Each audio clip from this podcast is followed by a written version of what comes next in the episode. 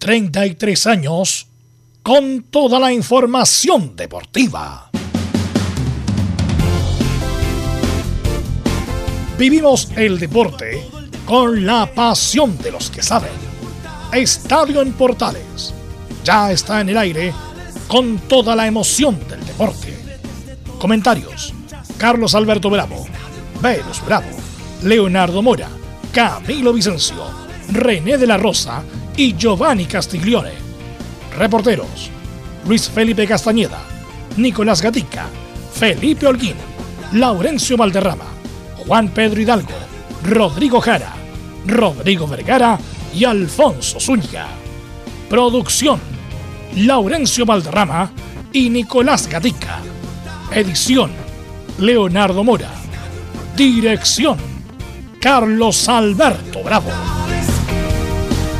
Estadio en Portales es una presentación de Ahumada Comercial y Compañía Limitada. Expertos en termolaminados decorativos de alta presión.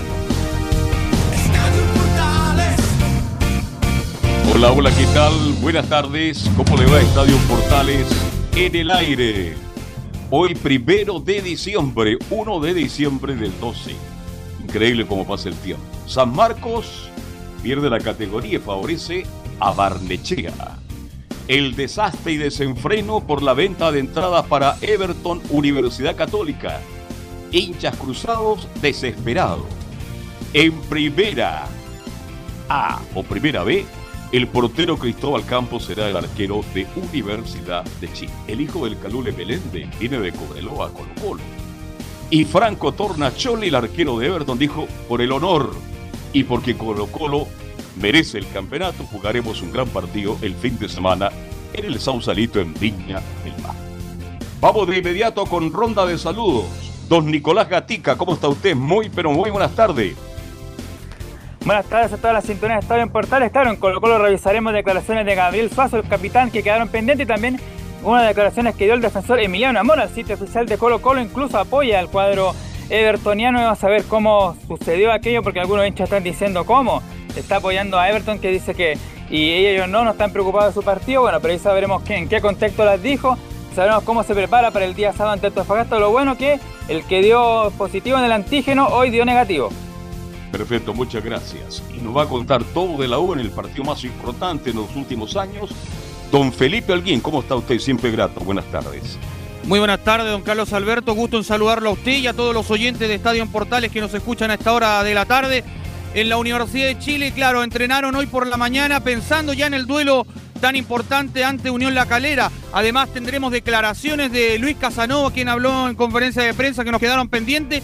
Y por supuesto tendremos ahí otras eh, eh, también eh, píldoras de, de, de, lo que ocurrió un día como hoy en la Universidad de Chile. Esto y mucho más en Estadio en Portales. Perfecto, muchas gracias Felipe. Al próximo campeón del fútbol chileno, el más posible campeón. Belén Hernández, ¿cómo está? Buenas tardes. Muy buenas tardes, don Carlos Alberto, y a todos los que nos escuchan a esta hora.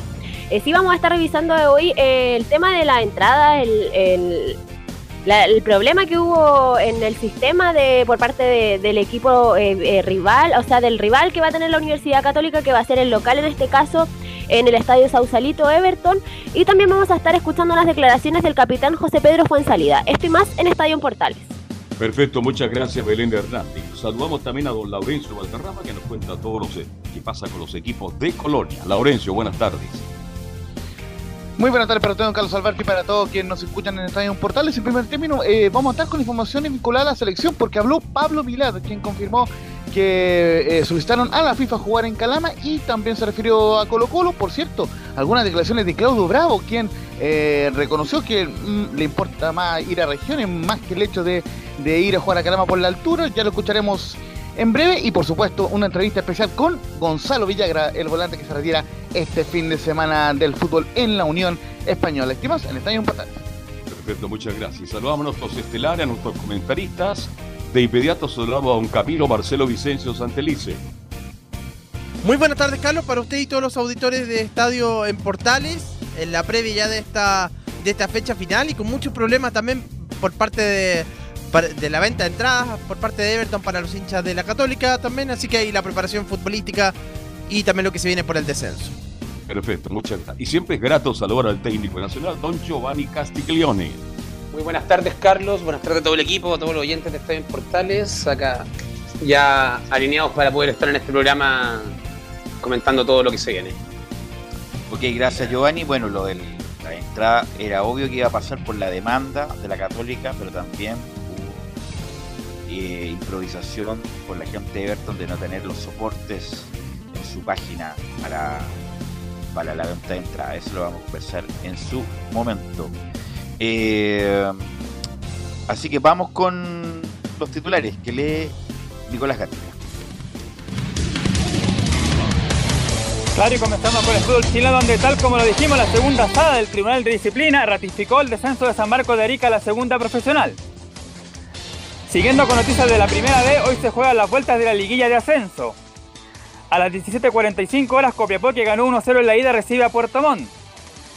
A las 20.30, Temuco recibe a Santiago Morning, en la ida igualaron 1-1.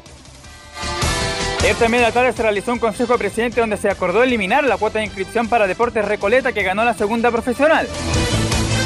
Además, también aunque falta la aprobación, se informó las fechas de inicio de los torneos 2022. La primera división comenzaría el 23 de enero, el ascenso el 13 de febrero. La segunda división el 6 de marzo, mientras que la Copa Chile el 20 de marzo avanza contra segunda, el 27 de marzo el ascenso y el 29 de mayo ingresan los de primera. Y como decía Lorenzo, claro, presidente de la NFP, Pablo Milán, una actividad realizada en el Monasterio Celeste, se refirió al tema de los casos COVID de Colo Colo y aseguró que fue algo puntual, no hay persecución. Y hace instantes nada más O'Higgins de Rancagua mandó un comunicado indicando que algunos hinchas que, que, maltrataron a Marcelo Larrón del día 3 de octubre fueron identificados y que por cierto no ingresarán nunca más al estadio. Nos vamos a chinos por el mundo donde en Turquía Cristóbal Jorquera volvió a las canchas luego de un año y medio sin una lesión de rotura de ligamentos. El chileno ingresó en el minuto 66 la victoria de Bursa Sport por la Copa de Turquía. En España, Enzo Rocco fue titular los 90 minutos en el empate a 1 del Elche ante Osasuna. Es la quinta titularidad consecutiva para el exjugador cruzado. Ahora nos vamos a Brasil, donde el actual campeón de la Libertadores Palmeiras con Cuse los 90 venció 3 a 1 a Cuyabá. Aunque está lejos del título del Brasileirao que por ahora pertenecería al término de algunas fechas al Atlético Mineiro. Ya en el fútbol internacional ayer fue presentado oficialmente con miras a la próxima Copa América y clasificatoria José Néstor Peckerman en la selección de Venezuela. Como frase principal, el técnico argentino aseguró que no, no tuve dudas en venir. He visto grandes jugadores en Venezuela, tenemos muchos recursos y debemos evolucionar. Vamos ahora al tenis donde Nicolás Jarry ya está en cuarto de final del, del, gran, perdón, del Challenger de Sao Paulo tras vencer al brasileño Pedro Sakamoto. Y cerramos con el, los Juegos Panamericanos Junior Cali 2021 donde Chile se mantiene en el séptimo lugar del medallero con ahora cinco medallas de oro. Esto y más en Estadio en Portales. Bueno, también en Antofagasta se han producido problemas por la venta de entradas, porque va Colo Colo también, y me imagino también por la demanda. También ha habido problemas, nos comenta nuestro compañero Juan Pedro Eduardo con la venta de entradas. Quiero que nos contextualice Laurenzo Valderrama con la ayuda de Giovanni Castiglione, que también sabe el tema de la primera vez, esto de San Marcos de Arica. ¿Qué pasó, Laurenzo, en definitiva, con San Marcos de Arica, Laurenzo? Ahora sí, ¿qué tal? Buenas tardes, muchachos. Eh, bueno, justamente lo que hizo eh, básicamente la eh, ANFP fue confirmar la, la, resolución de la segunda sala del Tribunal de, de, de, Disciplina que le quitaba alrededor de 20 puntos al cuadro de San Marcos de Arica por la mala inscripción de Cedric Vega. el cuadro de, San Marcos apeló a la medida del Tribunal de, la primera sala, digamos, pero finalmente se confirma la medida que fue eh, tomada el 10 de noviembre pasado, por lo cual el cuadro de San Marcos, lamentablemente para sus hinchas, termina descendiendo a la segunda división profesional. Claro, porque están todos como entre comillas, mientras no, hubiera sentencia definitiva, eh, como en el aire, en el sentido de que pudieran haber perdido esos puntos si no es por esta sentencia, y uno de ellos era Fernández Vial, Giovanni, ¿no? Que jugó San Marcos de Arica con este jugador mal inscrito, ¿no? Sí, Fernández Vial era de los beneficiados en la tabla, pero resultados no le dieron para poder meterse en liguilla, Velus, como tú lo dices. Ya, porque los puntos se les dieron a todos los que habían perdido y los que habían ganado lo mantuvieron nomás. El tema de, de fondo es que el jugador estaba mal inscrito por la razón es que los jugadores tienen que estar inscritos con todos sus papeles cuando comienza el torneo, razón para que no te puedan levantar jugadores juveniles de los otros equipos. Es la, forma de, la única forma de asegurarte también de que no te lo puedan sacar en cualquier momento. Y en un momento se dijo que no, que estaba tarde la apelación, pero la apelación va cinco días hábiles después de que se descubre. No es cuando, como antiguamente era, no, lo hicieron tarde por el periodo, no. Desde que se descubre, se hace conocer el error, son cinco días y, bueno, pasó lo que tenía que pasar, que lo habíamos dicho que San Marcos estaba condenado y, bueno, terminó siendo condenado a irse a segunda división, o sea, de bajar de categoría. Así es, no, era, era una crónica de una sentencia anunciada que iba a ser así. Sí, Laurencio. Y justamente para, para precisar, eh, esa resolución eh, fue, digamos, por, por haber inscrito mal a, este jugador en los partidos ante Fernández Vial, Coreloa, San Felipe, San Luis, Puerto Montt, Rangers y Santiago Morning. Esto implicó que se, le, se, se declarara una victoria para cada equipo por 3 a 0 y eh, dar partido por perdido para el cuadro de San Marcos, quien termina bajando al último puesto con 19 puntos por, eh, por debajo de Barnechea, quien descendió deportivamente con 24 puntos, pero que con esta resolución de momento se, está manteniendo en primera. ¿Por qué digo de momento? Porque también hay un tema que nos marcaba Anselmo Roja por interno eh, ayer por la tarde, de que no fue autorizada su inscripción como club para el otro año. Em, entonces, eh, es, mm. es, la licencia, exactamente. Oye, entonces, sí, mira, yo le, le súper delicado. Leí esas cuestiones de la licencia de como de los requisitos para operar en el fútbol profesional y decía, le falta entrenador profesional, le falta kinesiólogo, le falta, o sea, son cuestiones mínimas para, para estar en el fútbol profesional y esto estaba Lautaro de Win, estaba Colchagua, estaba Barnechea, una cuestión es básica, ¿Velus? básica para, para, para operar en el fútbol profesional, Giovanni. Detalle, el tema de Barnechea, te pongo un ejemplo, el tema de, de, de, de dirigente. Eh, Barnechea, cuando ya el público podía ir, ellos pedían jugar sin aforo de público porque les salía más barato y no dejaban al público ir a ver a su equipo. Entonces son cosas que... Eh, es que ahí hay un tema, perdona que interrumpa. Adelante. Yo creo que las leyes que se hicieron para respetarlas, ¿no? En todo orden de cosas. Tenemos derechos y deberes. ¿Se equivocó San Marcos? Claro que se equivocó. ¿Dónde estaban los dirigentes?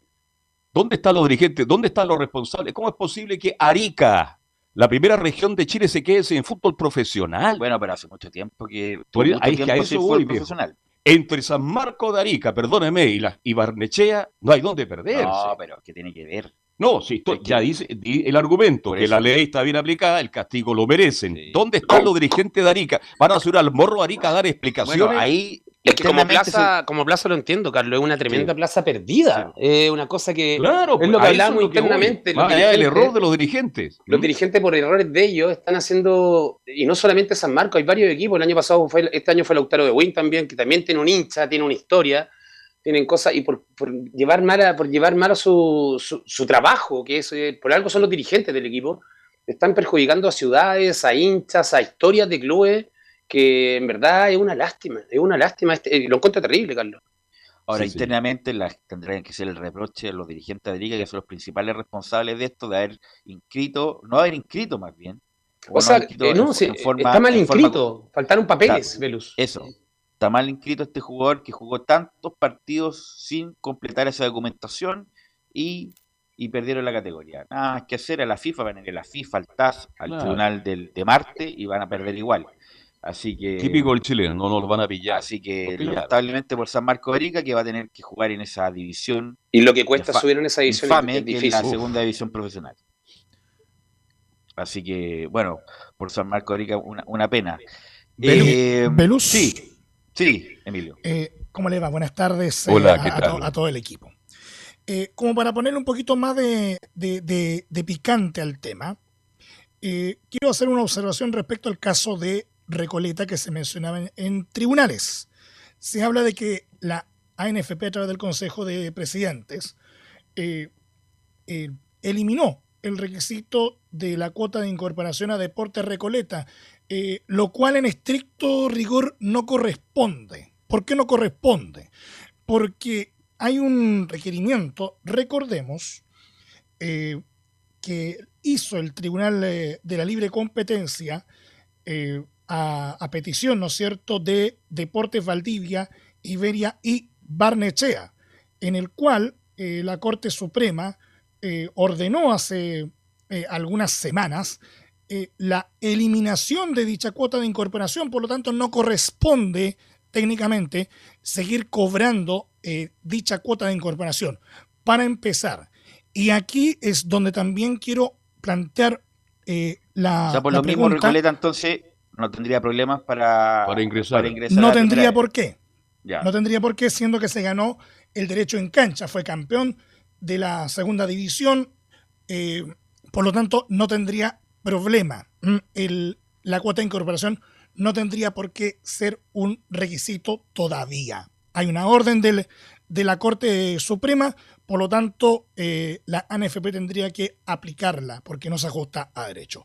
Pero lo que sí quiero preguntar a Giovanni, a Laurencio, a- al que me pueda dar la pregunta, precisamente respecto a, al- a este del, eh, ¿cómo te diría yo? Del, del, de- de- del tema de la licencia de clubes de Colchagua, de Lautaro de Win eh, y de Barnechea. ¿En qué podría afectar esto el normal desarrollo de los torneos para el próximo año? ¿Por qué digo esto? Porque en este momento, en la tercera división, están definiendo quiénes son los dos que suben a segunda. Dos de tres. Entonces, ¿qué va a pasar con esta, con esta alteración eh, al orden que provocó el tema de la licencia de clubes? Y una cosa más que para, para, agregar sobre la marcha, porque esto es noticia en desarrollo finalmente. La segunda sala del Tribunal de Disciplina absolvió a Deportes Concepción tras la denuncia de los eh, de Deportes Colchagua por una supuesta mala inscripción de un juvenil y esto ratifica el descenso de Colchagua a la tercera división, ya que la medida no es apelable. Eso. Sí, yo pensé, claro, yo uno pensaba que justamente cuando el, NFP o la, li- la licencia de clubes le da un tiempo para subsanar los errores para poder eh, corregirlo y seguir, aquí no, tú apelas con lo que ya tienes ya. Entonces lo más probable es que no puedan jugar la división que corresponde. Entonces la gente de ANFA, en este caso tercera división, o, las, o la NFP, en el caso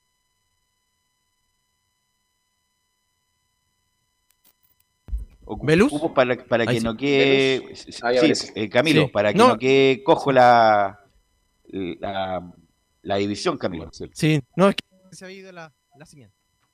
Ahí sí, que se había ido la señal, Velus. Sí, ahí te- ya. Sí, Giovanni. Sí, no, de los que sabía, sabía yo tu señal, por eso no, no, no alcanzaba Ya. a escuchar lo que estabas diciendo. No, en el sentido que uno pensaba que eh, le daban tiempo para subsanar los errores a los clubes, no, pero dice, tienes tiempo para apelar con lo que tienes, en el sentido de que tú pruebes que sí cumpliste, pero si no cumplen, no van a poder jugar en la división que corresponde, entonces me imagino que la, la, la, organización, la ANFA, para donde corresponde, la NFP donde corresponde, va a tener que cumplir o más bien hacer eh, que los equipos no, no queden en la división, Giovanni. Lo que, yo creo que están, yo creo que esto se está llevando a cabo de esta manera tan rápida, terminando los torneos prácticamente por lo que sucedió con el Arturo Fernández Piar y el Lautaro de Win. Porque eh, empezó el torneo sin, sin poder participar ni uno de los dos equipos y se llevó, obviamente llevó a, a- finalmente a Vial a jugar tantos partidos seguidos sin saber en un principio ni siquiera si estaba la plata en el FP por medio. Creo que por eso se están adelantando todo esto y creo que van a tener un, tienen un poquito más de tiempo para poder arreglar el la embarrada que hay. Hay una embarrada Mira, decir quién- quién para igualar las divisiones, para igualar la, eh, la- la- lo- el número de equipos en, la- en las divisiones. Ahora, ahora creo que van a tener un poquito más de tiempo de lo que el año pasado, de, de este año me refiero. Y creo que por eso ya empezaron a hacer todo esto Pero ahí tan Por rápido. eso te digo que va a tener que la, la, la ANFA o la NFP determinar cómo justamente Van a tener que alinearse entre ellos la- para poder cuadrarlo de la mejor manera, creo yo. la cantidad de clubes para el, para el campeonato. Por ejemplo, algunas de las observaciones que no tienen, por ejemplo, el club, por por ejemplo, voy a poner el ejemplo de Lautaro de Win, que lo, lo mandó Laurencio. Lautaro de Win. El club mantiene los siguientes requisitos pendientes, cuestiones básicas, imag- imagínense. Entrenador del primer equipo, asistente del primer equipo, médico y kinesiólogo, instalación de entrenamiento, secretaría del club, responsable de finanzas, jefe de seguridad.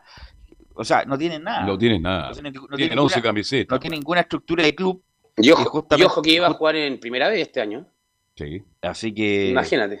eh, es lamentable, es lamentable por, por el, bueno, por esta gente que eh, tiene varios clubes. El autor de Win es el mismo que tiene a Milipilla, Giovanni, y no solamente hay un rumor, sino que ya está eh, investigando el, el oficial de cumplimiento que tiene la NFP, que es como un fiscal fantasma, en el sentido de que nadie sabe dónde está, pero la trabaja, respecto a estos dobles contratos.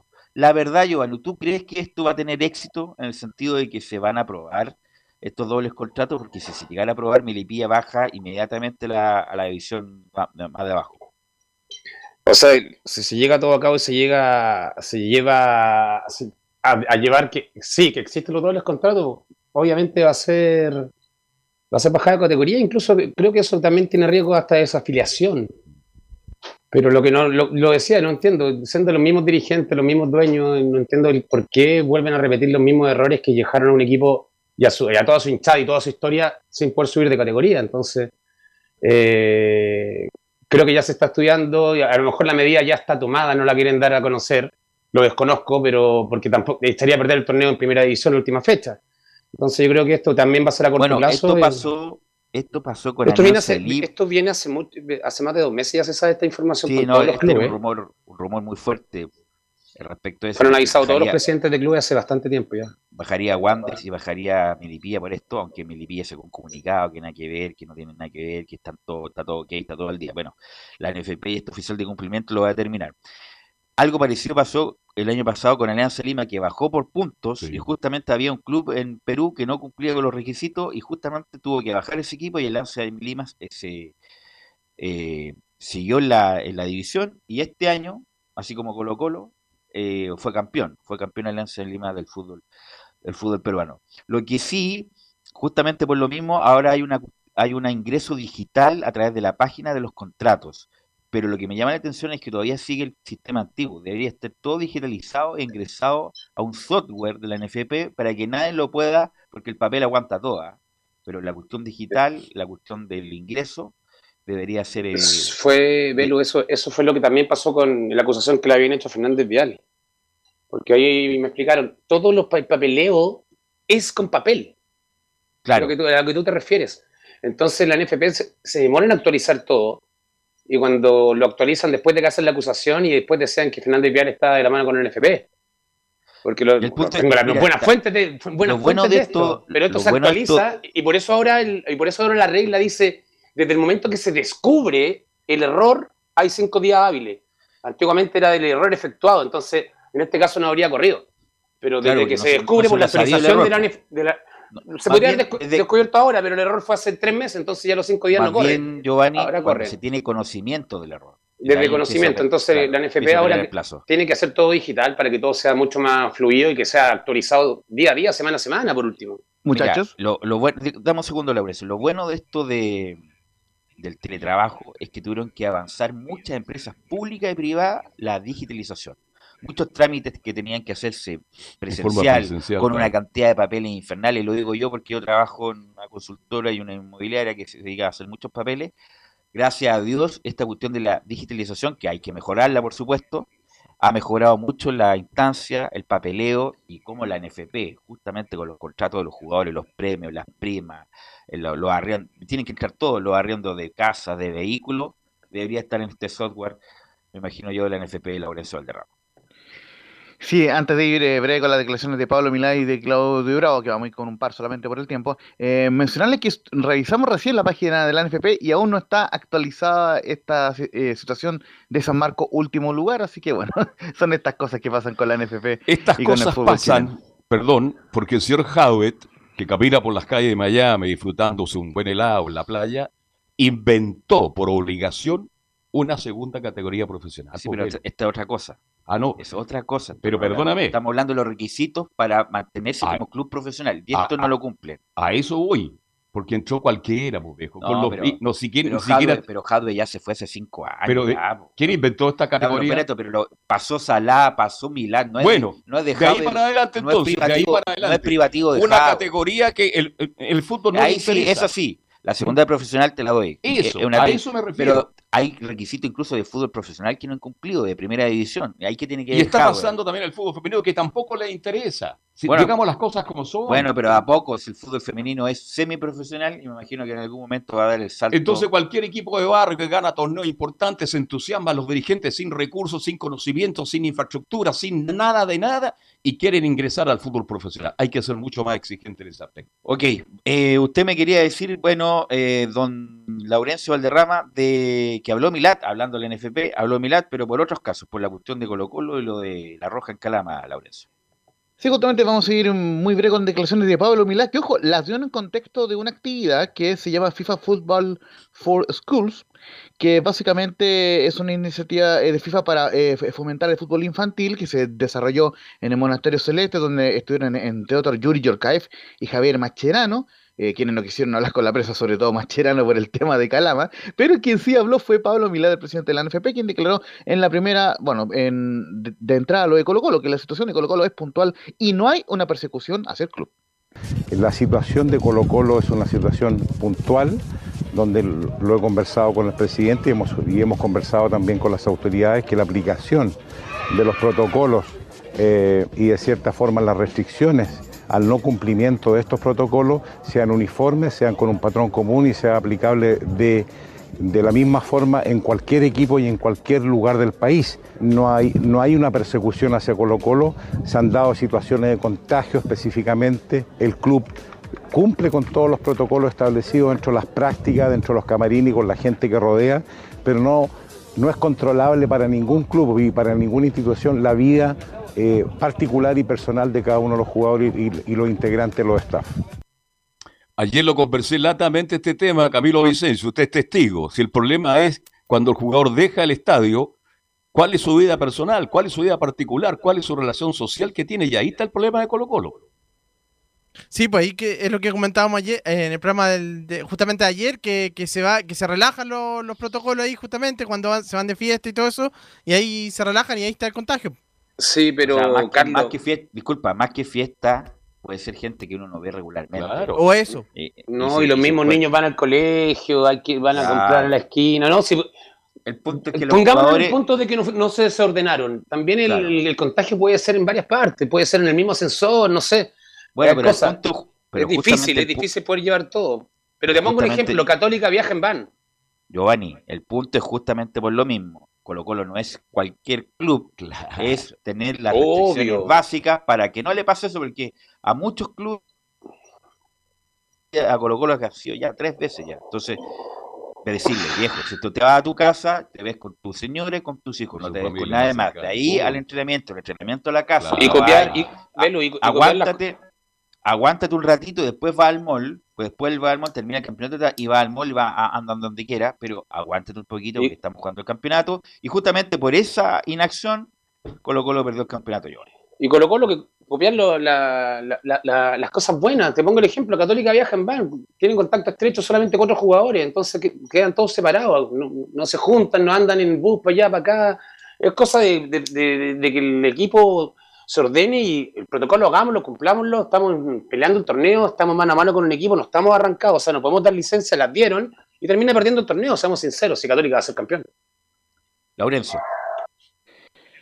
Y justamente cambiando un poco el tema también, eh, Pablo Milán confirmó que se envió oficialmente la carta a la FIFA para el para jugar de local ante eh, la, Argentina en Calama el 27 de enero. Así que vamos con la 02 de Pablo Milán. Hemos enviado oficialmente la solicitud a la FIFA. Nosotros eh, hemos enviado oficialmente a FIFA la solicitud del estadio, que es, un, es, un, es una acción administrativa que siempre se realiza previo a un partido de clasificatoria. No hemos tenido respuesta, pero normalmente las respuestas se demoran una semana. Nosotros mandamos las certificaciones correspondientes en cuanto al aeropuerto internacional, cumpliendo todas las obligaciones de FIFA, y también la calidad de la luminaria que, pasa de mil eh, lúmenes a, a 1200 para el año 2022, que también los cumple el Estadio Zorro del Desierto.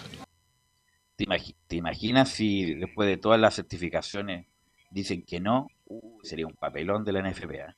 Un papelón de la eh, NFP es que hace todas las gestiones y le dicen que no, sí.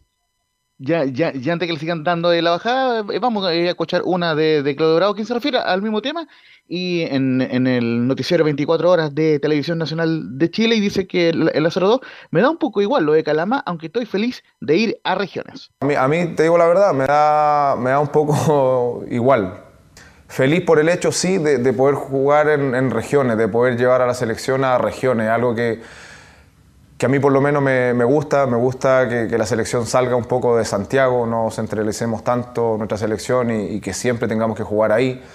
Está claro también por qué jugamos ahí, claro, lo- los aforos cambian notoriamente de jugar en Santiago a jugar en, en regiones porque los estadios son, son más pequeños, son más reducidos, pero sí, no por el tema de la altura, no por eso... ¿No tenemos ventaja? A mí, no sé, nosotros estamos acostumbrados a jugar acá todo el año, no, no, no- no sé si, si es ventaja o no. Vamos a salir de un clima de invierno aquí en Europa y nos vamos a meter al verano allí en Calama, que, que no sé qué temperatura va a haber en, en verano en esa, en esa época, que es en enero. Por eso te digo, pero al margen de eso, te habla a modo personal. A mí por lo menos me da exactamente igual. Como que no le gustó mucho, ¿ah? Como que no. le gustó mucho a Bravo la ida a Calama, la verdad. Sí. así Quería que- jugar al lado de la casa. Más ¿eh? que a favorecer a los chilenos e incomodar a los argentinos. Más bien eso y poder. eh, Yo creo que por ahí va. Velo, por la Sí, nómina de Ya está, lo o sea, que van a el hacer. a Calama también. pues, sí, A Messi por le van a decir de París a Calama, no, no, me, no iba a mí, ya clasificamos al Mundial. Así que más que, insisto, más que sacar ventaja por, por lo, lo bueno del equipo chileno es incomodar a los argentinos para que estén disminuidos y ahí, ¿por qué no? Un zapatazo de último minuto y ¿Velus? ganar, ganar el partido. Sí, No, y en todo caso, eh, eh, Martín Lazarte, cuando fue la semana pasada para el, el estadio de Calama, él reconoció que, que era también para la planificación del partido ante Bolivia, que será tres días más tarde. Correcto. Eso es. Ok, ok muchachos, eh, vamos a ir a la pausa porque tenemos mucho material el día de hoy. Emilio, vamos a ir a la pausa y volvemos con Colo Colo.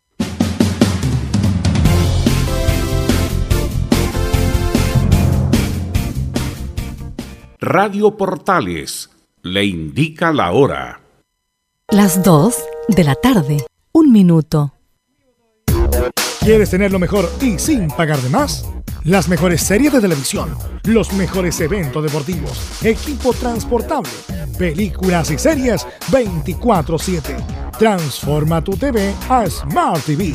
Llama al 973-718989. Twitter arroba panchops.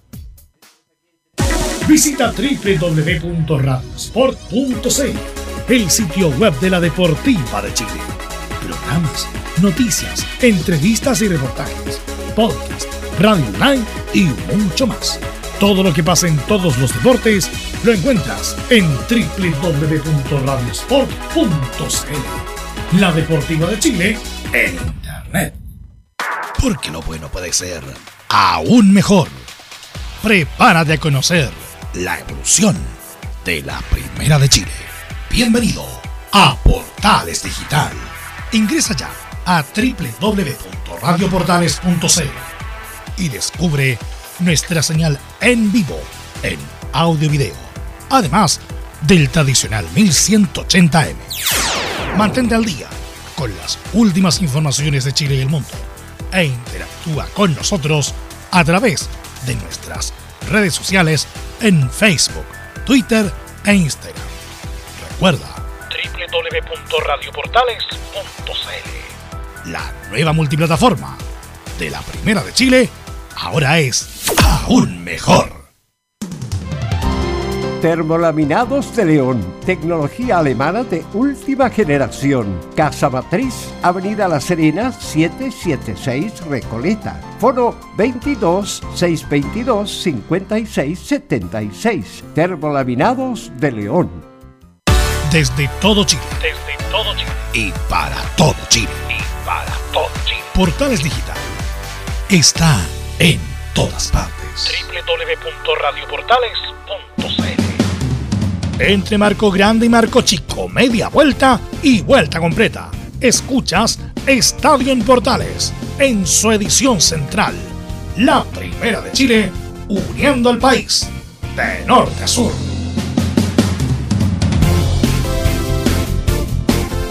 Ya son las 14 horas con 4 minutos, 14 con 4. Eh, Giovanni, ¿estuviste ayer el, ayer en el programa, no? No, ayer no, No, lamentablemente ya, yo lo estaba- anuncié y me dijeron que por razones profesionales no Está podía. el doctor, ya. ¿Qué, qué, qué- qué se va a hacer? De, ¿Qué ¿Se pasó va a con el operar? No, no, tengo que programar una operación, pero fui por el tema de salud, estaba medio complicado, congestionado y me tuvieron que dar unos remedios que ya estoy ok y ya están funcionando. Así que, estoy, igual que usted, muy bien. que había a la clínica del doctor Valdés a hacerse algún. No, estoy perfecto en ese sentido. Ah, ya. Ah. Y por último va a la clínica del doctor Castiglione, que le sale más económico. No, no voy a, a, la clínica al doctor, a un doctor sí de la familia. Lo que pasa es que estaba congestionado, entonces me dieron un antibiótico que tiene corticoide por siete días, así que está funcionando bien por lo menos. bueno, yo le quiero tu opinión porque vamos a hablar de Colo Colo, obviamente Nicolás Gatica nos trae todo el reporte, pero de, de, lo que pasó futbolísticamente con Colo Colo, cómo se cayó Colo Colo Giovanni y que lo, y lo tiene prácticamente ya, y lo digo, y yo también lo dije, prácticamente ya con ninguna posibilidad de ser campeón, Giovanni. Eh, bueno, está más claro echarle agua. Colo Colo, no solamente este partido con Unión, Colo Colo pierde el torneo antes, con el empate que con Curicó, con, bueno, saquemos el partido de Audax italiano por el tema caso COVID, porque culpan a eso, pero Colo Colo pierde los partidos en cancha por el no, no demostrar lo que es cuando juega de local, por no ganar los puntos que tenía que ganar, donde termina Católica ganando esa pequeña diferencia, lo, lo está sacando campeón en este momento y lo va a sacar campeón, creo yo. Entonces, el, tema es, a lo mejor puede ser un cansancio de los jugadores, más que nada de cabeza, cuando la presión de estar con Católica al lado, de estando en un momento a cinco puntos. Eh, yo creo que el tema del juego se veía en la cancha que Colo Colo no estaba ir ganando lo, que hacía, creo que decisiones malas de Quinteros también. Te pongo un ejemplo, poner al torto paso cuando estaban el jugador ya amenazoso de la selección, siendo y no tenía Costa, entonces pierde todo el lado derecho porque pone un lateral derecho que no, no, es el tortopaso, que es como el arma de por el lado derecho de Colo lo hace jugar por la izquierda, entonces pierde al mismo tiempo dos jugadores fundamentales por cubrir un solo puesto. Son cosas, decisiones que creo yo que en la cancha obviamente se notaron y que a la larga le terminó pasando la cuenta. acá creo que Colo Colo lo pierde en cancha y no lo pierde por el COVID, por los tres puntos. Si estaba a cinco. Y por la ausencia tampoco, dices tú. Por la ausencia, es que Colo Colo tiene que saber eh, suplir la ausencia. Yo creo que esa falta de entrenamiento por el COVID fue un buen descanso para lo que venía a recta final. Yo lo comenté, un tremendo descanso después de una temporada agotadora, con viajes, con protocolos, con todo eso que también te desgasta un poco. Entonces. Yo completamente contigo, Giovanni, que los últimos 3, 4 partidos Colo Colo fueron malos, no fueron tan buenos.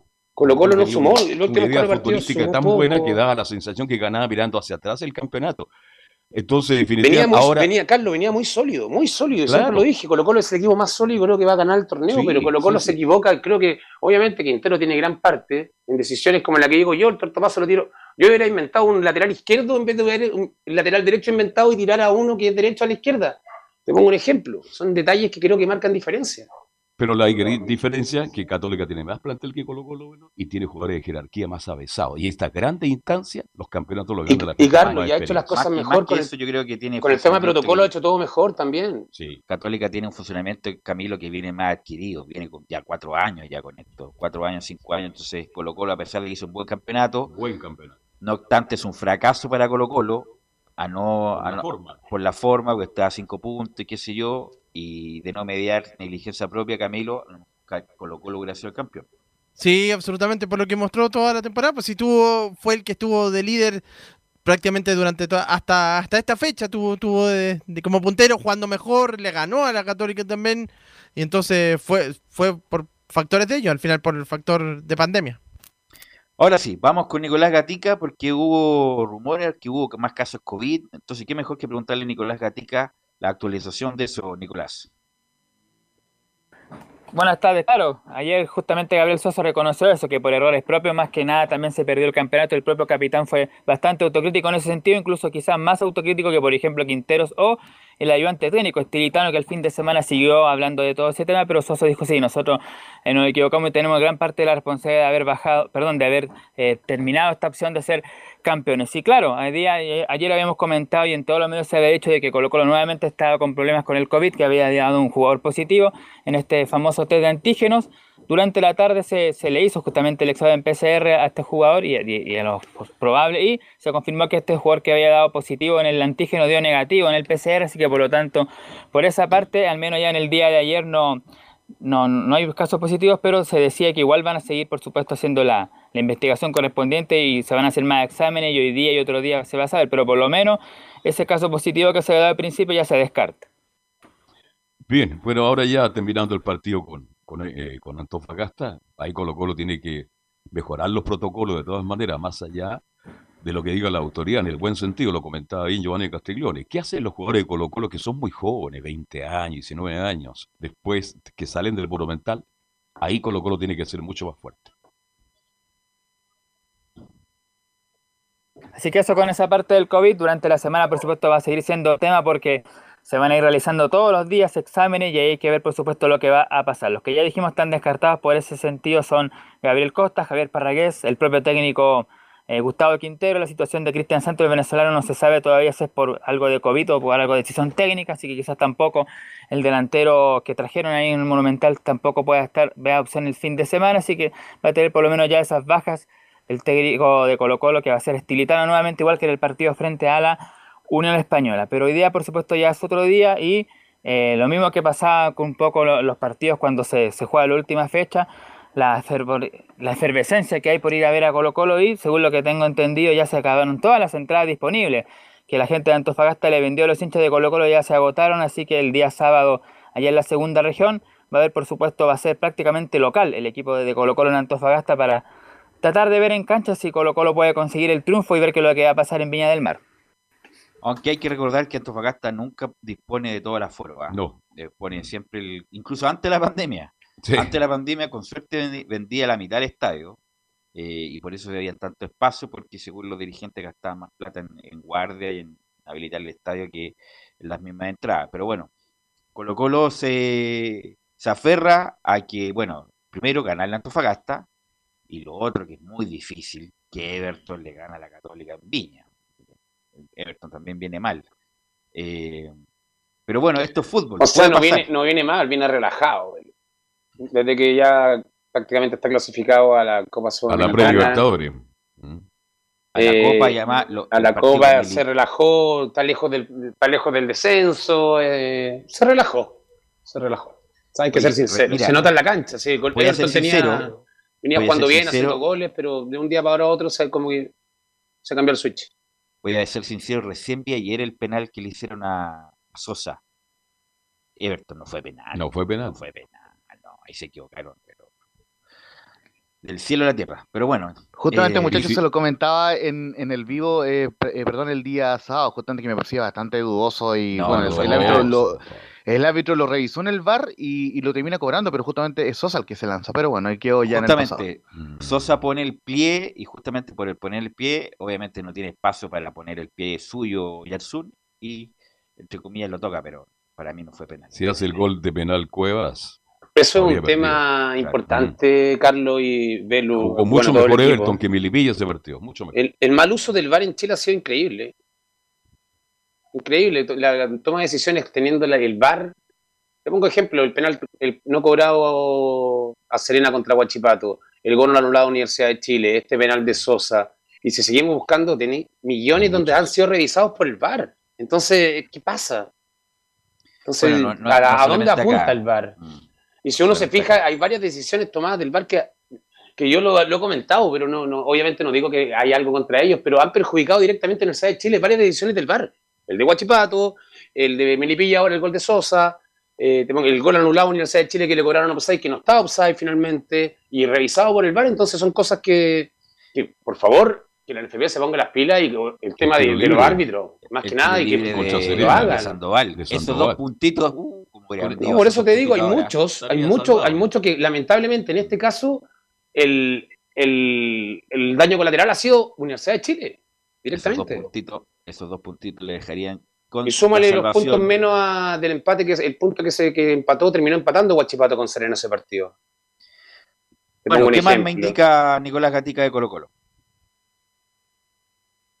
Sí, que justamente ahora estamos hablando ahí por interno, nos está mandando algunas informaciones ahí Juan Pedro sobre el tema de la, de la entrada de Colo Colo, de aquí lo vamos a aclarar en todo caso, dice, informativo CDA versus Colo Colo punto de venta, en forma exclusiva la venta de entradas para el duelo entre Antofagasta frente a Colo Colo, partido a disputarse el sábado en el Vascuñán será a través de la página www.serviticket.cl. El inicio de la venta de los boletos será este martes, bueno, ayer desde las 16.30 horas, las cuales se mantendrán vigentes y dice que todavía no, está totalmente confirmado de que, de que se hayan vendido estos boletos, que, está en la fase, digamos, previa, así que ah, vamos a esperar y seguramente ahí cuando estemos en el informe de Juan Pedro más detallado vamos a ver el tema de, de Colo Colo. Pero lo cierto es que el interés está ahí, prácticamente sería local el día sábado frente al cuadro del norte. Pero ya pasamos, como dijimos, a escuchar algunas declaraciones que quedaron pendientes de Gabriel Suazo, el capitán de, de Colo Colo, que lo que tiene que ver un poco como el, con el bajón que ha presentado el equipo Alba esta última fecha y sobre todo el partido frente a Unión Española. Todavía hace un análisis el lateral y capitán colocolino, dice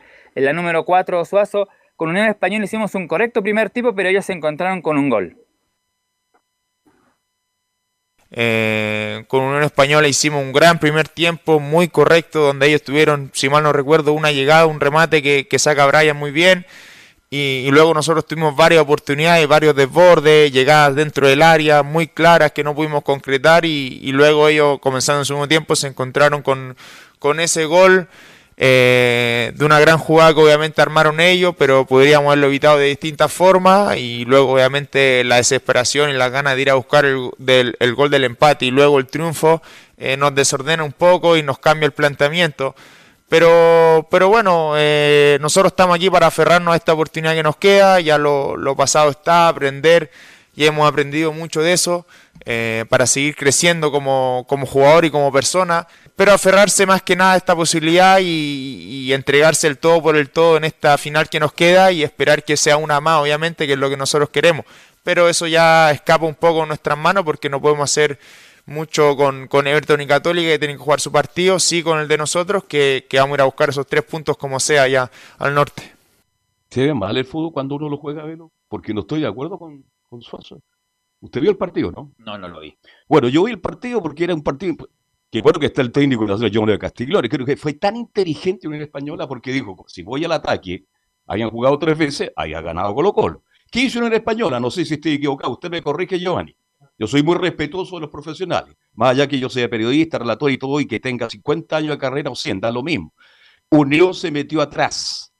Que venga, que venga, que venga Colo Colo. Es verdad que el primer Lo tiempo esperó, no llegó sola. Colo Porque justamente a Colo Colo, a Colo Colo no le gusta cuando los equipos se meten atrás y ahí Porque no tiene espacio. con Ñublense, con Ñublense sufrió, con Milipilla sufrió. Sí, pero Belu, Colo Colo es un equipo grande, un equipo puntero, un equipo que tiene que Pero saber que sufre todos con los eso, equipos, pues, Giovanni, pero Giovanni, todos los equipos le van a jugar así menos Católica. No, pues, los equipos que son un poco más que, van- Abierto, que salen, que salen, le dejan espacio. le dejan espacio, el resto, por ejemplo, Colo Colo le había ganado bien, pero los Te equipos pongo un que- ejemplo, un ejemplo grande que nos ha pasado varias veces. Brasil cuando jugaba contra nosotros en los partidos de verdad, los mundiales, ¿qué hacía? Nos regalaba toda la cancha, nos esperaba atrás y después ¿qué hacía? Nos metía tres goles.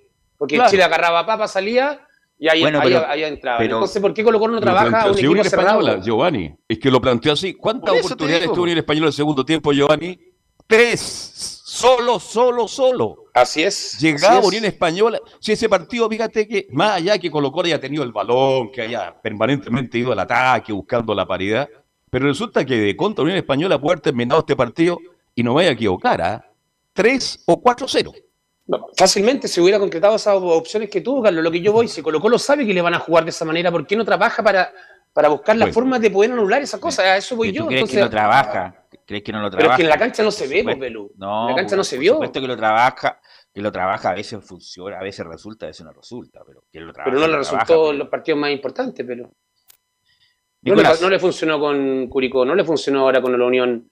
¿Y, y pero cuántos esa ya es una baja individual, pues, una baja Y- individual que, se que también se trasunta en lo colectivo. Y, generalmente se le ponen atrás en los partidos donde, o sea, el Monumental es donde el equipo se le mete, le juegan como le jugó la Unión Española. Y si uno ve todos los partidos de local de Colo Colo, ¿cuántos partidos no ganó?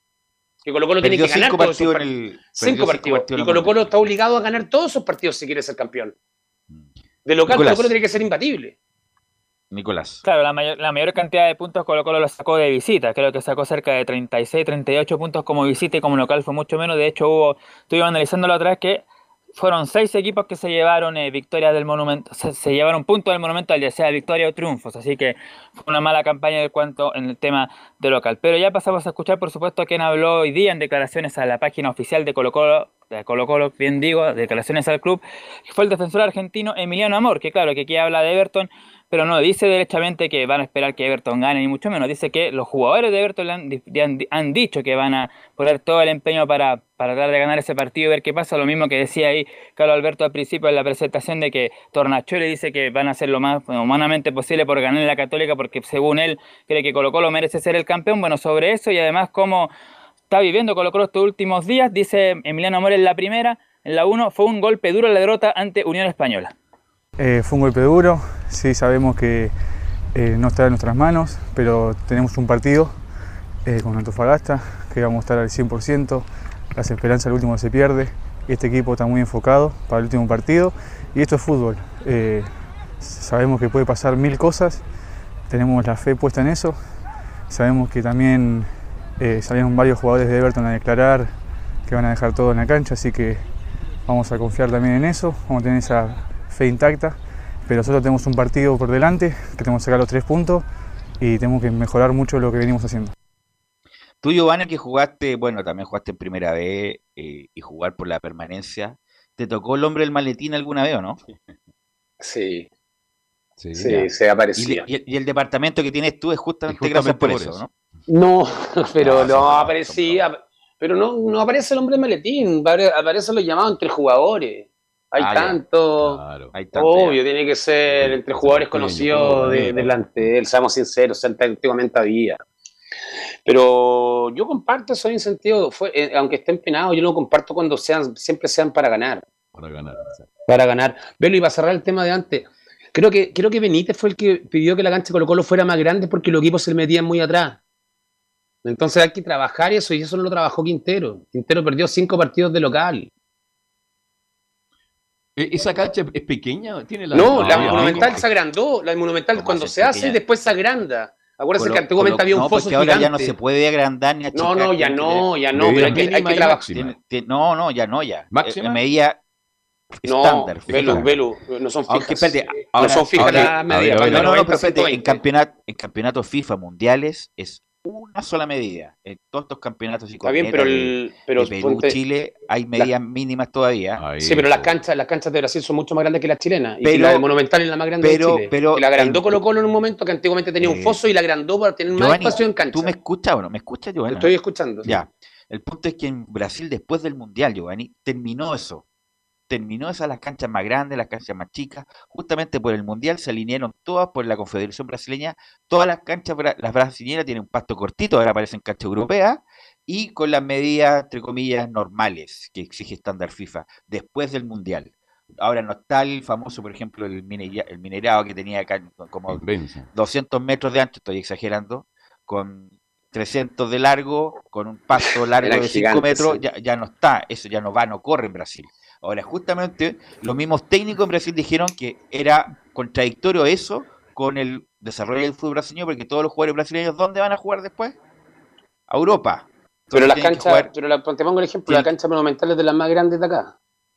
Sin duda, sin duda. Y, creo que fue Benítez el que pidió agrandarle y sacar los fosos no, por el mismo Giovanni, si tiene que ver que jugaran un mal nomás, no, no, es no pero por eso, pero te digo, por lo menos entrenador que planificaba la, galería para ampliar la cancha. Quintero, Quintero, un técnico, un técnico calificado que dirigió en Ecuador, dirigió en Bolivia, dirigió en Argentina, ¿no crees que no trabajó? Si no, no le resultó nomás. Pues, como, Entonces tiene que cambiar los jugadores no, le llega. Como a Kielsa no le resulta. No, si está bien, Velus, pero Colo Colo de local tiene que ganar todo y tiene que saber llevar, que se le van a meter un boli atrás siempre. Por eso Colo Colo fue eh, inoperante porque los jugadores anduvieron imprecisos, anduvieron mal, anduvieron mal.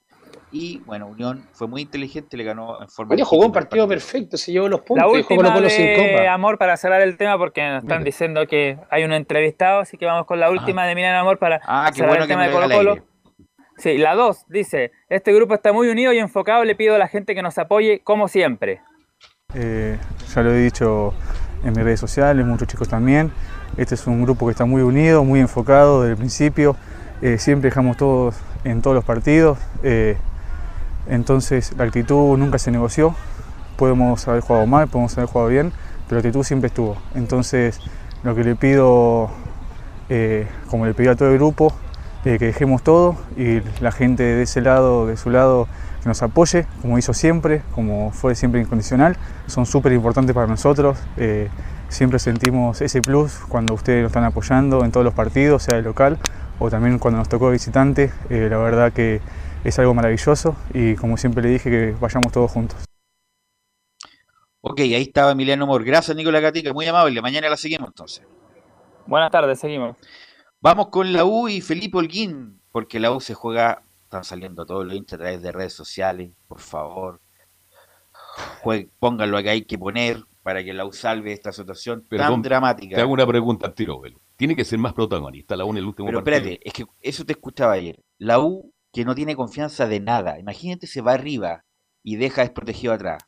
O sea, con este, por ejemplo, independiente que el partido de la U fue horrible con Cobresal, que la U no atacó prácticamente, pero imagínate que hubiera perdido como Ñublense al final, en el último minuto, estaría la U prácticamente descendido. Entonces, no estoy, no lo estoy justificando, pero cuando uno tiene extrema urgencia, a veces uno hace lo que, entre comillas, puede hacer nomás. En este caso, la ¿Tú U crees es que no debe arriesgar la U? Si la U, por ejemplo, quedan 30 minutos, no, ir de a poco, ir de a poco, eh, siempre los equipos desde atrás hacia adelante. Es que nunca arriesga la U. De, de la ida de atrás, cuando, cuando, acuérdate, cuando la U jugó con dos volantes y tres delanteros, ahí dejaba un hoyo, pero tremendo. Y ahí perdió cuántos puntos la U, muchos. Entonces, lo que está haciendo Romero, entre comillas, es mejorar la parte defensiva. Me imagino yo, por otra, por- cuando se escucha por la radio, por la televisión, hoy está ganando Curicó, está ganando no sé quién, ahí no me cabe duda que Romero va a meter dos delanteros abiertos para poder ganar el partido, porque obviamente otra que no, otra no le queda. ¿Sabe por qué dije eso ayer también? Porque yo vi el partido de Unión La Calera. Le faltan como siete jugadores. Y cuando a Calera es atacada, muestra muchas debilidades. No sé si Romero lo sabrá, me imagino que sí. Mucho más que Sí, yo. Carlos, el problema es que la U no Dame un tiene segundo, Felipe, va- ofensiva. va- no va- tiene, no juega nada arriba. Vamos con Felipe Holguín, que estamos ahí justo en el corto de la entrevista. Eh, Felipe Holguín. ¿Qué tal muchachos? Gusto en saludarlos nuevamente a ustedes y a toda la gente que nos escucha a esta hora de la tarde. Eh, claro, eh, lo que mencionaban ustedes eh, es bastante importante. Eh, uno, también para adelantarles un poquito lo que ocurrió hace unos breves minutos, eh, se juntó el representante de Joaquín Larribey, quien aterrizó a- acá en suelo chileno, Sergio Irigoití, acompañado de Walter Damián Montillo, para ver esta renovación eh, del vínculo contractual eh, para extender este contrato con el delantero azul Joaquín Oscar Larribey. De hecho, se reunieron con Luis Rollero ya en el Centro Deportivo Azul hace unos breves minutos y ya eh, este fue el primer, la primera reunión que tuvieron. Ya, después de esto van a tener otra reunión y ahí es donde se vería principalmente eh, si es que le van a renovar eh, por cuánto tiempo y cuánto va a ser el monto. Eso se va a ver a medida que pasen los días. Pero ya para adentrarnos en lo que va a ser este partido, muchachos, eh, ante el cuadro de Unión La Calera, que es un partido de los más importantes de esta Universidad de Chile lo que va este año, eh, pasemos a escuchar a Luis Casanova, quien habla y dice, yo en lo personal creo mucho en este equipo. Y lo otro para también ir adelantándole un poquito, eh, la novedad que va a tener en el arco es que no va a jugar eh, Fernando el Tuto de Paul. Por esta lesión se hizo un examen el día lunes posteriormente al partido, el día domingo que jugaron allá en el norte, en Cobresal, eh, ante el cuadro de Cobresal, digo. Cristóbal Campos sería titular ante, ante la ausencia de, de este arquero que sería el último partido, se habla, según los rumores, eh, vistiendo la camiseta de la Universidad de Chile porque no se sabe si va a continuar en el cuadro azul. Y también eh, lo otro, eh, no, no se sabe también si está a gusto acá en la Universidad de Chile ya que gana mucho más en esta pulseada, en este caso el, jugador Cristóbal Campos, porque también le van a renovar a, Pero gana jugador. Felipe, no, mire, ¿que gana qué? Pues no te entiendo, gana más plata, gana más experiencia, ¿qué es lo que gana? Ahora sí, vamos con Casanova, Felipe. Ya, Claro, ahora o sea, sí vamos con... si, si vemos lo- los números, es, es- es lógico pensar de una forma eh, no alentadora, pero yo en lo personal creo mucho en este equipo, creo mucho en la calidad de jugadores que hay, creo mucho en que cada uno se va a esforzar al máximo para, para lograr estos tres puntos. Así que o lo- es lo que siento, siento que, que no va a ir bien, eh, siento que, que podemos quedarnos con, con los tres puntos y siento que el equipo se va a entregar al, al 100%.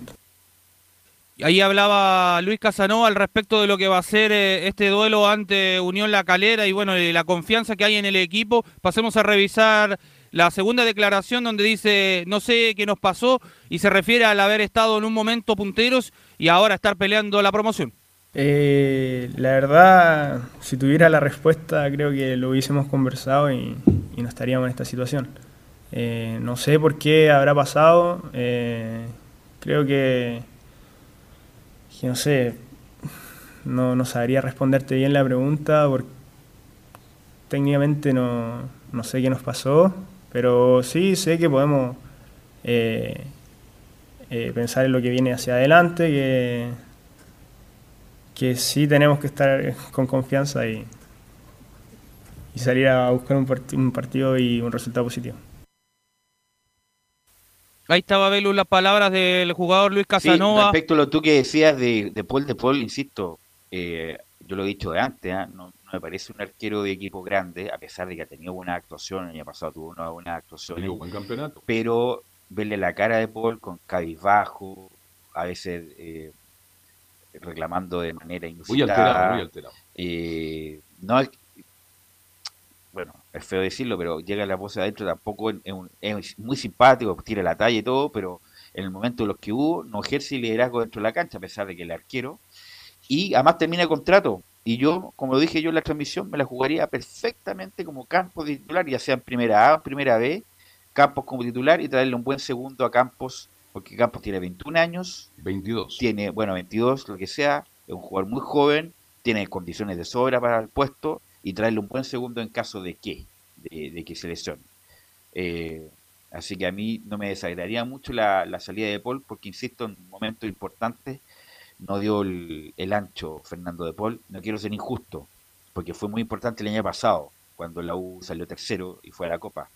Pero pero nunca llenó, aunque es difícil, a lo mejor nunca iban, iban a llenar el, el lugar que dejó John Herrera cuando se fue, pero no tenía la sombra de Herrera y desaprovechó esa oportunidad de ser, además, de Paul el capitán, De y- nunca ejerció esa actividad como el capitán Le de la falta U. liderazgo, ¿ah? Incluso usted le pregunta a cualquier la U, ¿quién es el capitán de la U? No lo sabe. No lo sabe.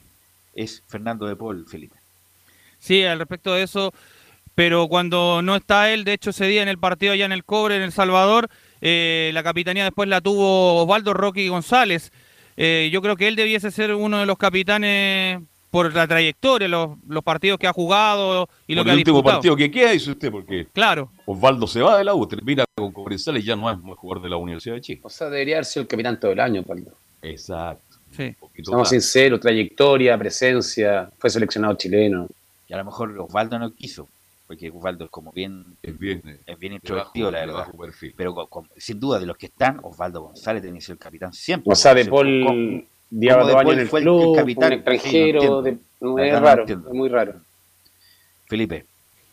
Sí, pasemos a revisar una tercera declaración de Luis Casanova donde dice somos dos equipos que tenemos que salir a ganar el partido. Yo creo que somos dos equipos que, que sí o sí tienen que, que salir a ganar el partido. Eh, especular y esperar a que, que ellos tomen la iniciativa creo que tampoco sería lo correcto. Así que yo creo que va a ser un, bonito partido, interesante, dos equipos que tienen que salir a ganar, así que va a estar, eh, va a estar bueno, espero que, nos vaya bien y, y salir a buscarlo.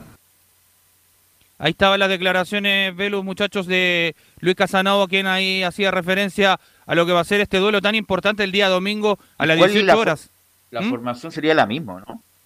Sí, eh, para una línea de tres, la misma que enfrentó a Cobresal. La, no habrían variantes en el esquema en lo que conlleva a jugadores, en títulos, eh, en nombres, digo. Eso sería el mismo con eh, Fernando, o sea, con Cristóbal Campos en portería. La línea de tres bien marcada, bueno, con Casanova, Osvaldo Rocky González como stopper. Eh, y en el otro stopper sería eh, Cachila Arias. Ya por fuera, como esto especie de volante, sería eh, Jonathan Andía, eh, eh, Marcelo Morales. Ya en el medio dejaría al, al jugador Gonzalo Espinosa, acompañado de Galani. Y eh, como enlace a Marcelo Cañete para dejar arriba a Joaquín Oscar Larribey y Junior Fernández. Sí, que jugó un horrible partido el otro día. juega con Arán. El ultra. Está apostando, Carlos, está apostando a no perder de nuevo. Y es lógico, la diferencia de gol le basta por ahora con, para no descender directamente en caso de empatar y Guachipato va, a ser, dramático eso porque. Pero Guachipato no creo que le meta 3-0 a. No, no, no, pero va a ser, a- va a ser dramático en el sentido, imagínate 30 minutos del segundo tiempo. Gol de Guachipato, gol de Curicó. No, los últimos minutos la U si no- se está empatando y, Y va ganando Guachipato. no sé, la cabeza va a ser muy loca. a Giovanni Castiglioni, no sé, weón. Hay que llamar a todos, a Johnny, a todos, a meterse a la cancha. Rodríguez, todos van a meterse al arco para, para hacer un gol y salvar a la U del. Como el jugador cadete de, de- de- que se sacó el gol de la línea. A meterse ahí Pero como el- sea. El punto es que, bueno, obviamente que lo importante es que la U esté unida en estos momentos, pero si es que la U se llegara a salvar, me imagino que el día lunes sí, Felipe va a tener un informe más completo porque ahí va a haber una cantidad de novedades importantes para lo que viene para el campeonato que se va a renovar el 23 el 23 de enero del año 2022. Gracias Felipe, vamos Muy a la pausa tardes. y volvemos con Católica, un invitado y las colonias.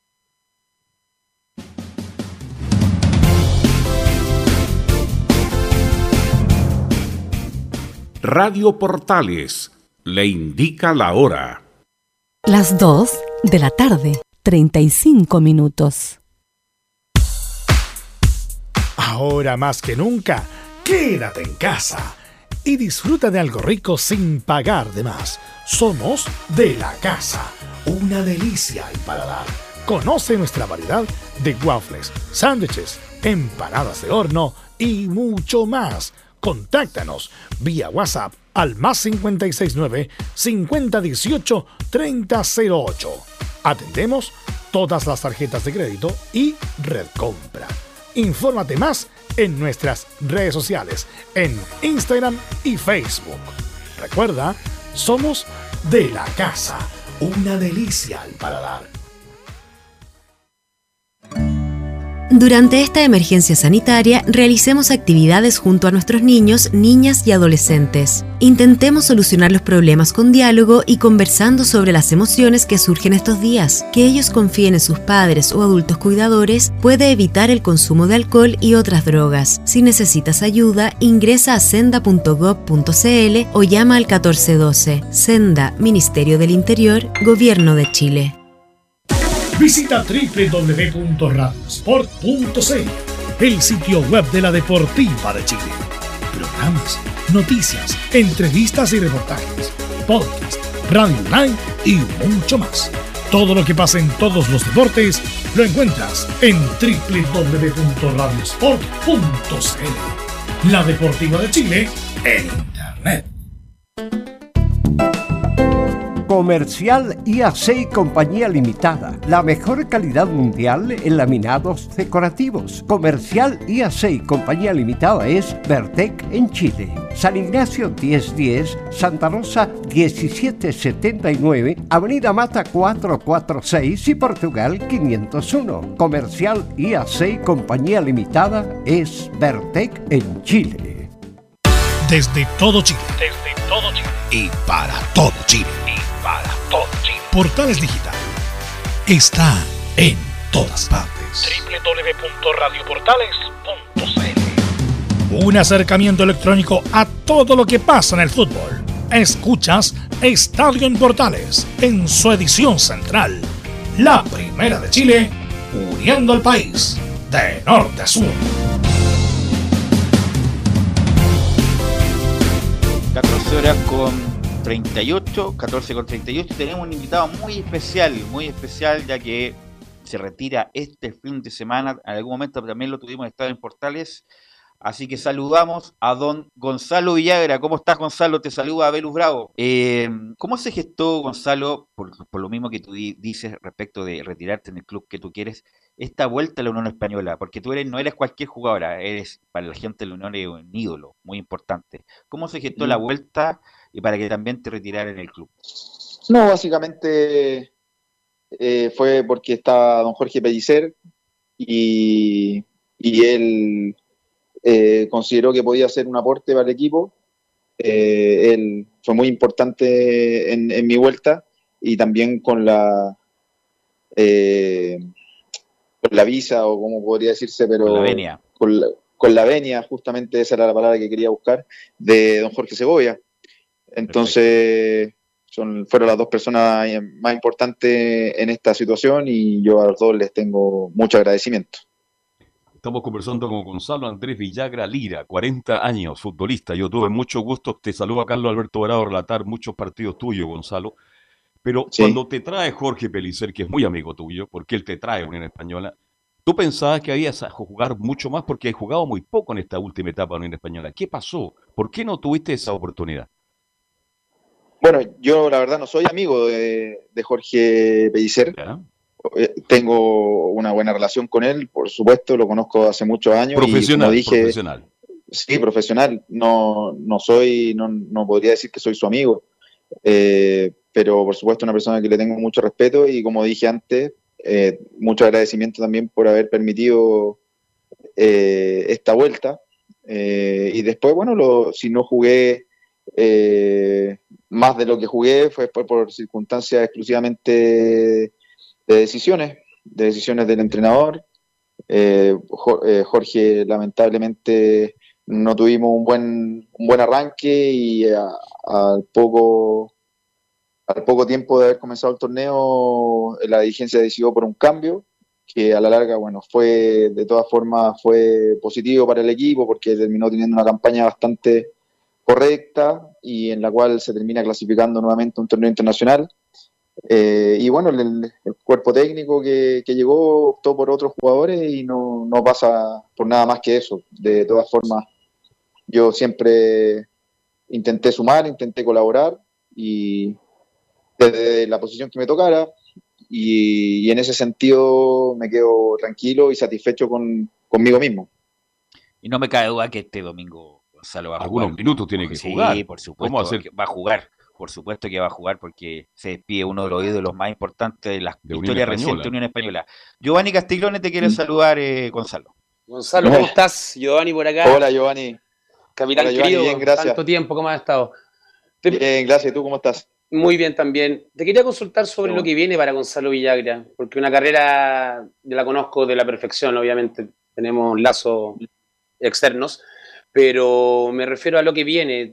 Tú te, ya te proyectas como entrenador de fútbol, ¿Tiene, ¿qué tienes planificado para lo que viene? Porque la experiencia que tú tienes, creo que hay que aprovecharla el, el día de mañana para poder enseñarle y darle consejo al resto de los jugadores que vienen saliendo.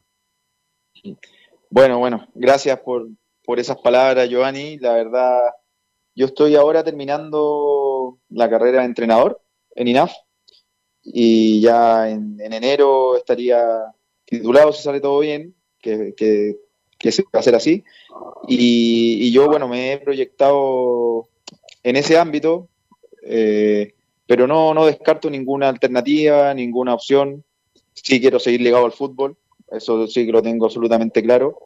Y en este momento, bueno, bien, vendrán ya en las próximas semanas eh, momentos de tomar decisiones. Afortunadamente eh, he tenido alguna, algunos acercamientos, algunas opciones para lo que viene en el futuro, pero, pero por ahora no tengo nada definido y estoy de verdad muy enfocado en tratar de, de estas últimas semanas y por supuesto estos últimos días que me quedan ya, de, un poco disfrutarlo, de, hacerlo lo mejor posible, de intentar, bueno, ganarme ese, espacio para el fin de semana poder participar del partido, poder jugar. Y, después tendremos un tiempo ahí de, decisiones y ver qué es lo que hacemos. Pero sí, Gonzalo, lo que sí tengo claro es que seguiré ligado al fútbol. Qué eh, perfecto, Gonzalo. Y me alegro, que Giovanni, sea me alegro que sea Giovanni, ¿ha habido conversaciones con la misma unión, pues no sé, para, seguir ahí, la división inferior, empezar ahí o no? ¿O no? Bueno, sí, sí, o sea, desde, desde el momento en que, en que volví al club, también uno, uno siempre, o sea, siempre me proyecté de alguna forma ligado a este club.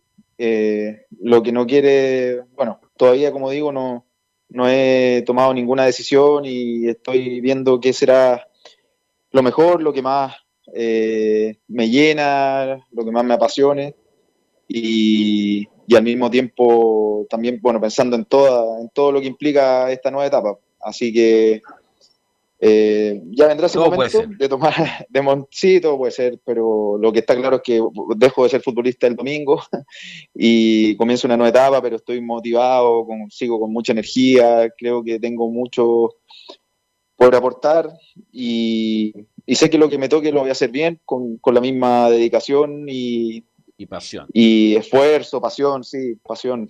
Eso es lo que de alguna forma necesito encontrar, ¿cierto? Porque hay que, yo creo que las cosas para hacerlas bien, al menos como yo lo siento, hay que hacerlas con pasión y tengo la suerte de haberlo hecho como futbolista, eh, una carrera eh, soñada para muchos, ¿cierto? Sí. Y sí, además, además, eh, sí, larga y yo y exitosa porque me siento muy, muy satisfecho en el sentido de, de lo que yo, cómo me he entregado y cómo he sido desde el punto de vista del profesionalismo y el compromiso en todos los equipos que estuve y con todos mis compañeros.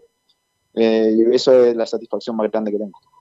Laurencio Valderrama, el reportero de la Unión, te va a hacer una pregunta. Laurencio. Bueno. Sí, eh, buenas tardes Gonzalo, gusto de, de saludarte. Eh, justamente el, el- el preguntarte en la perspectiva del tiempo, ya cuando estás cerca del retiro, eh, ¿cómo tomas ese gran campeonato que lograron en el Transición 2013 cuando eh, lograron el primer título nacional en el, Estadio Santa Laura? ¿Cómo tomas ese emotivo título para el hincha hispano con la perspectiva del tiempo? Muchas gracias. Eh, bueno, eh, fue por supuesto los, los torneos, los campeonatos, los títulos son los que los que quedan en la historia y si bien nosotros veníamos o tu- tuvimos una- un largo tiempo de ser protagonistas y, de tener una identidad muy marcada, lo que también es un éxito, y competir, ser competitivo y competir por los torneos y, e ir a torneos internacionales y hacerlo bien, representar bien al país y a, la institución, todo eso son éxitos, pero lo que queda realmente, bueno, en, los- en los libros y en la historia eh, son los títulos y felizmente ese año lo pudimos lograr. Eh, y como tú dices, también fue la primera vez que, que se logró en Santa Laura, lo que le dio un, un tinte ahí emotivo, simbólico también súper importante y además, además en lo personal me tocó ser el capitán de ese equipo y ser quien levantara la copa. O sea, Así es. eh, puedo decir que soy el, el primer jugador en, en la historia Ahora- de la Unión en levantar una copa en. Santa Laura, así que eso Laura. no Oye, me lo borra Gonzalo, nadie. Bueno, eso lo, lo hicieron con el Coto Sierra, pero yo creo que el mejor fútbol de esa época, a pesar de que perdieron la final con la U, fue con, con Luis Hernández Carballo. ¿ah? Ese equipo jugaba muy, bien, ¿ah? con este muchacho Ramírez, me acuerdo. Ramírez, tú, estaba el Pipa Esteve. eh, no sé si, bueno, esa opinión mía, pero ¿cuál crees que fue el mejor equipo que tú eh, eh, tuviste en la Unión?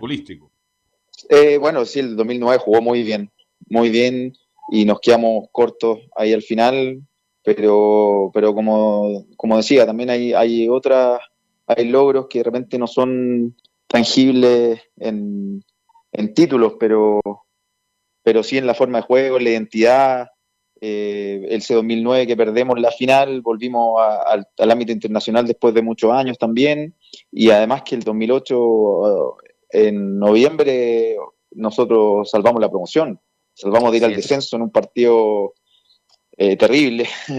Entonces, después de, de pasar Ese fue de el esa con Cortés, a- Con Cortés, ¿o no? El- Sí, sí, sí, él, él hace el último, el último gol. Y entonces, después de estar en esa situación, pasar a, a algo absolutamente opuesto, que era pelear el título, disputar torneo internacional, eh, eso significó mucho para lo que vino después también, que, que don, don Luis Hernán, que es una persona tremenda y un gran entrenador, eh, después da un poco la posta, viene otro, vino Rubén Israel eh, en un año que, que, que fue difícil, de todas formas el equipo no tenía un mal rendimiento, pero hasta que toma el equipo el coto y me- bueno, hubo años muy, muy buenos, muy positivos que, que para haber sido, para haber, para haber sido y para haber construido, perdón, ese equipo también fue fundamental lo que se hizo antes. Entonces son todos los equipos valiosos y, y hubo muchos momentos de, de gran fútbol, de que nos sentimos todos muy bien, muy identificados con la, con la idea, con la esencia y que creo que esa esencia es la que hay que, eh, que es la, la esencia de unión, que es la esencia de unión, claro, Ahora, y Gonzalo, sostener y mejorar. Jugaste mucho con Braulio Leal, que también se retiró hace poco, era, me acuerdo, Villagra, el volante Sí. central, Leal un poco más suelto, hacían una, una, una gran dupla. Pero en atención al tiempo, Sí. Gonzalo, y bueno, ya está al borde del retiro, ¿qué recuerdos tienen del que te ayudó o el técnico que te dijo, Gonzalo, usted va a subir el primer equipo en Católica? ¿Qué recuerdos tienes de aquella época? Y si me puede decir, ¿quién es el que te dijo, Gonzalo, usted sube al primer equipo hoy día? Eh, bueno, yo debuté en Católica el año 2000. eh, no estaba en el primer equipo. En, en realidad, yo era, bueno, era juvenil y me, me hacían entrenar con el plantel, eh, pero no, no era parte directa, podría decirse, del plantel. Y, y debuté ese año, me hizo debutar Bim, Bim Rixbergen, que trabajaba Mira. con, con Erika Hurtado. Él fue. Y él fue, claro. De- después del año siguiente, bueno, al año siguiente ya me fui parte del plantel con, el, con ellos mismos. Eh, así que, bueno, sí, por supuesto, fueron eh, entrenadores importantes en mi carrera, que además yo lo había tenido en, en las divisiones inferiores, entonces me conocían y en ese momento me, me dieron esa confianza para, para enfrentar algunos partidos y después ser parte del plantel. Giovanni, la última ya para despedir a don Gonzalo. Giovanni. No, felicitar a Gonzalo por su exitosa carrera, por la tremenda carrera, porque no conozco ni un futbolista que haya compartido con Gonzalo que haya dicho algo malo de él. Y yo lo- no lo digo por ser amigo de él, por conocerlo tanto. Eh, y por eso Igual lo digo está que- pelando Giovanni, ¿eh? Igual lo está no, es muy bueno. que nunca Y se me, aleg- me alegro que siga, me alegro que siga ligado al fútbol. Es un cambio rotundo, Gonzalo, te lo digo experiencia propia. Pero es bueno que saber que te titulas de INAF, de que quieres seguir ligado al fútbol, porque la experiencia tuya, como todos te conocen como el capitán. Hay que ser sincero, Sí. el equipo que estuviste, el- no el capitán, estoy con el capitán, Gonzalo. Entonces te deseo lo mejor y es muy bueno que esa experiencia que tú adquiriste, que es muy buena y muy, y muy linda, como tú la estás contando, la puedas compartir y darle experiencia al resto de la gente que venga saliendo donde te toque, donde te toque, quemando etapas. Así que te deseo lo mejor en lo que viene, Gonzalo, para tu próxima carrera como entrenador. Bueno, muchas gracias Giovanni, gracias bueno, por tus palabras. Yo sé, nos conocemos hace muchos años y, y bueno, tú me conoces bien, así que agradezco lo que dices y bueno, le- les mando saludos a todos. que Gracias, tengan- sigan teniendo un exitoso progra- programa. Estaremos bueno, ahí el, ahí- el domingo en la- con la cobertura. ¿ah? Vamos a estar ahí atentos Bueno. a, tu, a tu entrada y va a ser obviamente que va a ser muy distinto. Va a Obviamente la- las emociones, las emociones van a, van a irradiar por todos lados. Así que te agradezco. Gonzalo, por esta nota y mucho éxito para lo que viene. Muchas gracias, saludos a todos, que estén muy bien. Chao, chao. Chao, chao. Ahí está Gonzalo Villagra, el capitán, como dice Giovanni, el capitán de la Unión Española que tuvo momentos Muchachos. muy importantes en la Unión. Sí, No, eh, eh, solamente el agradecer la, la diferencia eh, a Gonzalo y marcarle dos cosas. El- la primera que el 18 de mayo fue cuando dio uh, eh, entrevista a Estadio Portal anteriormente, se ve fue por el aniversario de la Unión Española y que estaremos en vivo, in situ, el domingo en el Estadio Santa Laura contándoles la multitransmisión del, del domingo. En- estaré personalmente en el Estadio Santa Laura para Unión Española Ah, Cobresal, bueno ahí por, ma- por mandato no de Leonardo no Mora. Así que no estaremos con los cuatro partido. partidos al mismo tiempo. No es menor el partido porque Cobresal está ahí también jugándose la chance pues, de la sí. permanencia. Así que Cobresal va a ir con todo. Va a ir con todo Camilo el, el día en Santa Laura. Sí, absolutamente. Por eso se programó, or- originalmente estaba programado para el sábado y se traslada para el domingo, que es lo correcto al final Así de ese es. partido. Y lo otro, Belu, lo hizo debutar Wim Reisbergen. Yo creo que junto de haber sido uno, la que también venía de las juveniles, Reisbergen justamente, y fue malo el paso definitivamente por la. Católica. Fue Sí. malo, fue malo el paso por la Católica, fue muy malo, incluso tuvo pelea hasta con Gorosito, me acuerdo, en, Oiga, en esa época. Llorando de la con el- Católica y va- vamos con Es la como el. Poyet, el Oiga, Poyet- de- debutó en Católica, pero digamos que jugó en el Santiago Morning. Estuvo en Deportes Concepción, en el Tino Tino Palestino y terminó en Antofagasta. Y ya después me acuerdo ese gol de cabeza. pero estuvo más En Unión se identificó con casi Unión 10 Española. años estuvo en una Sí, española, sí, por sí. eso están identificados con la Unión. Así es. Bueno, un hombre, estamos hablando de la Católica porque debutó Gonzalo Villagra en la Católica y si hablamos de la Católica hablamos de Belén Hernández para que nos actualice toda la información de la Católica Belén. Muy buenas tardes, Velus, y a todos los que nos escuchan hasta ahora en Estadio en Portales. Eh, sí, vamos a comenzar de inmediato con el tema, eh, el problemático tema que ha estado eh, en la actualidad ahora con el tema de las entradas de, para el partido que se va a disputar este sábado a las 18 horas en el Estadio Sausalito, en, eh, donde Everton va a recibir a, la Universidad Católica en el último duelo que podría jugar la Universidad Católica en este campeonato y podría salir, bueno, lograr el objetivo que han, que han mencionado tanto del tetracampeonato. Y el, eh, bueno, se esperaba que ayer a eso de las 14 horas comenzara, eh, iba a comenzar la venta de entradas para este partido pero finalmente hubo, alcanzaron a comprar unas, algunas personas, fueron como eso de 200 personas que alcanzaron a comprar, y eh, luego se cayó, se cayó el sistema, se cayó la página por la gran concurrencia que hubo, eh, donde eh, Everton emitió un comunicado donde donde mencionaron entre eso que se colapsó el sitio porque entraban 89.837 personas por microsegundo al, al, sistema para poder comprar esta anhelada entrada para ver a la Universidad Católica como posible campeón de este torneo. Así que eh, hubo hinchas que a las 4 de la mañana de, hoy día eh, estaban comprando eh, sus entradas, pero eh, por las redes sociales de Everton estaban tratando de, o sea, iban a, iban a estar informando el tema de ese tema, a ver si ya se había solucionado el, problema y no hubo ningún comunicado, pero por lo que vi en redes sociales, habían algunos hinchas que, lograron comprar a esa hora de, la madrugada.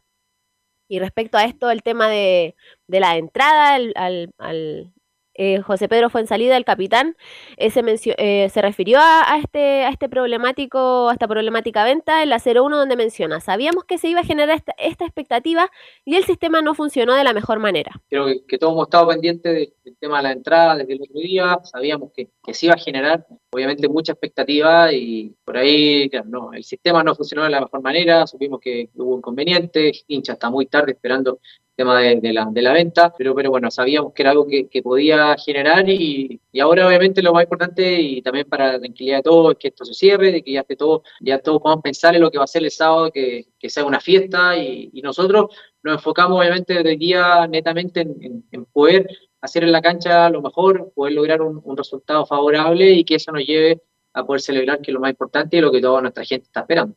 Y también respecto a, bueno, el próximo rival y al arquero, a los dichos que, que han estado ahí en, en, discusión, que han estado bastante, o sea, ha sido polémico lo que, lo que ha dicho eh, el arquero Franco Tornaccioli en, en un diario de, bueno, en el Mercurio específicamente, donde mencionó su, que, bueno, que específicamente dijo, eh, nunca estuve ajeno a cómo se definía la parte alta de la tabla. Siempre uno está mirando.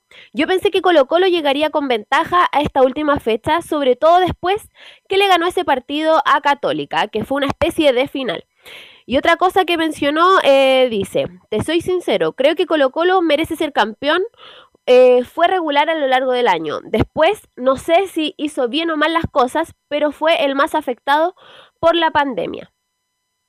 Y respecto a, este, a estas declaraciones del arquero titular del equipo ruletero, el, el, capitán José Pedro Fonsalida también se refirió a estos dichos en la 02 donde menciona, lo que lo que digan desde el otro lado a nosotros no nos importa. Lo que digan, no piensen desde el otro lado, eh, esto no, no, nos afecte, no nos importa. Nosotros estamos preocupados de, nosotros, de enfocarnos bien en este partido, en lo que van a hacer estos 90 minutos, en lo que nos puede proponer un equipo como Everton, más allá de lo que se juegue o no se juegue, es un equipo que, que, va a salir a ganar, de que, de que va a querer obviamente hacer un partido importante y está, está en nosotros en prepararnos bien y en enfocarnos solamente en, nosotros, en nuestra semana, en nuestro compromiso como equipo de hacer, de hacer nuestro fútbol, de seguir demostrando lo que hemos venido haciendo durante todo este tiempo y, obviamente si las cosas salen bien vamos a lograr el objetivo y eso es lo que nosotros nos enfocamos, más allá de, de lo que vayan o no a hacer ellos, eh, lo más importante es lo que nosotros podamos demostrar este sábado si es que queremos obviamente lograr este objetivo.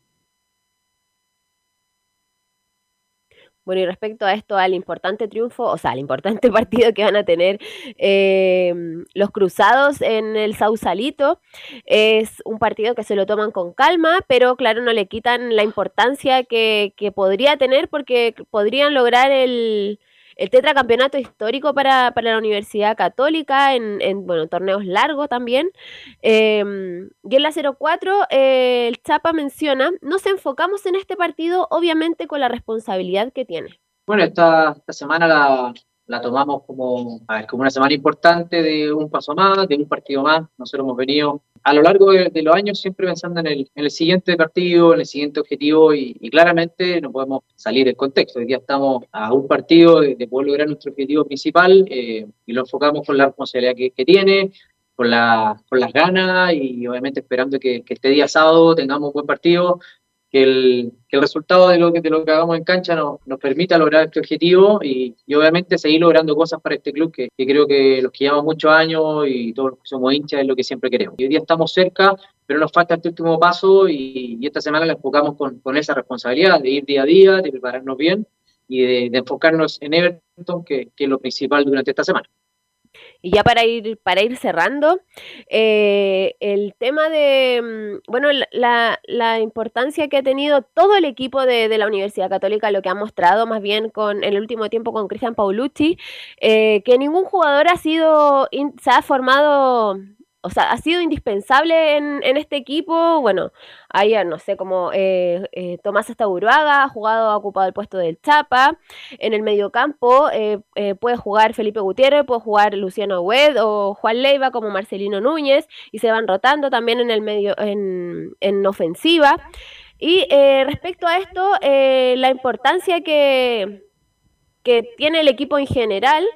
Eh, el Chapa Fuensalida mencionó en la 03, la gran clave es que nosotros le hemos dado la fortaleza al trabajo en equipo.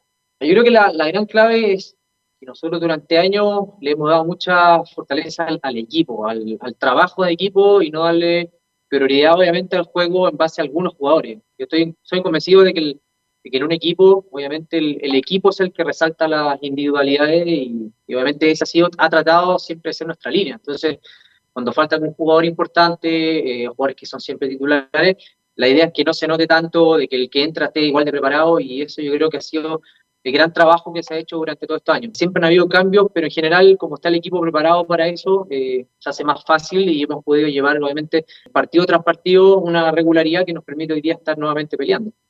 Y eso sería por, por hoy día eh, en sí, la actualidad de, de la Universidad Católica. Porque mira, porque así es el fútbol. Católica lo más probable es que salga campeón el sábado, pero ya el domingo, el lunes, va a tener que ir varios jugadores a, Renovar, a, a, a la oficina de San Carlos de Apoquindo para qué, renuevo, me quedo, Hablan me con voy. el Tati ahí, ¿no? Con el Tati y, la, y, los gerentes, porque hay muchos que terminan contrato el mismo web. Entonces, puede ser una, una, una noche muy alegría, alegría sábado, domingo, ya el pero lunes, el lunes ya el lunes van a tener que tomar decisiones de quién se queda y quién se va. Bueno, que Chapa lo- también. Termina el contrato. Chapa, bueno, yo creo que el Chapa va, va a seguir, pero a Wet no sé si seguirá, a pesar de que es chileno, va a ser chileno a buena note, no sé si seguirá. Y Puch, Cornejo se seguirá. Cornejo, El- Parot. este muchacho de que venía de estudiante. Les nombro, les nombro rápido los que les nombro rápido los que terminan contrato. Eh, Germán Lanaro, eh, Alfonso Parot, Juan Cornejo, Raimundo Rebolledo, José Pedro Fuensalida, Juan Fuentes, Luciano Agüed, Diego Bonanote, Edson Puch y Gastón Lescano. Correcto. Imagínate, entonces hay que, independiente El de la alegría, tiene que seguir, es va a tener que tomar, tomar decisiones el día lunes. Gracias, Belén, muy amable. Oye, el, el problema, Camilo, es las entradas. ¿ah? Buenas tardes. Viña del es el problema. Sí, pues ahora ojalá que se solucione. Vamos a ver qué pasa durante la tarde. ¿Cómo entra Ñatito? Ok, ¿algo más, Giovanni, para terminar? No, nada, estamos perfectos, perfecto. Ya, Así que Gracias. saludos a todos. Y, ¿Hizo nos el almuerzo mañana. ya o no? Gracias Giovanni, gracias Camilo, gracias a todos los que colaboraron, a todos nuestros reporteros, gracias Emil por la puesta en el aire. Nos encontramos mañana en otra edición de Estadio en Portal.